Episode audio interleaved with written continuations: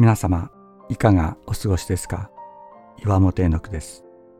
今日も366日元気が出る聖書の言葉から聖書のメッセージをお届けします。11月9日人生最大の富。私たちは自分が持っているもので日々の生活を送り将来の見通しを立てます。自分の持っているものによって自分の生き方と在り方が規定されるという前提で生活していると言ってよいでしょう。ですから人は自分が何を持っているかということに非常に敏感です。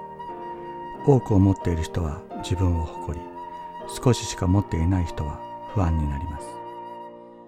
しかし聖書は人間が持ち得る最大のものは金銭や財産知識や地位ではない。経験でもない体力や気力でもないというのです。イエス・キリストの皆こそが人が持ち得る最大の富なのだとキリストの弟子にペテロという人がいました。この人はもともと漁師で無学な普通の人だったといいます。人に分け与えるような金も持っていませんでした。しかしこの人には不思議な権威がありました。彼は生まれながら歩けず彼に金銭の施しを求めた人に言いました。金銀は私にはないが持っているものをあげよう。ナザレのイエス・キリストの名によって歩きなさい。ペテロがその人の手を取って引き上げるとその人は踊り上がって歩き始めたと言います。しかしペテロはこれを自分の力で行ったのではありませんでした。次のように告白しています。イスラエルの人たちなぜこのことに驚くのですか？また私たちがまるで自分の力や謙遜さによってこの人を歩かせたかのように私たちを見つめるのですか？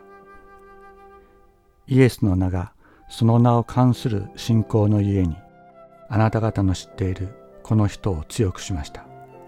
その名による信仰があなた方一同の前でこの人を完全に癒したのです。聖書は言います。私たちの存在を規定するものは経済力でも地位でも学歴でも経験でもないと。イエス・キリストの皆を知っていることキリストによって与えられる信仰これが私たちの在り方を決定的に決めるのだと。イエス・キリストの皆を呼んで祈りましょう。自分の力や努力ではどうすることもできない状況に陥った時この方の皆が私たちの切り札となる。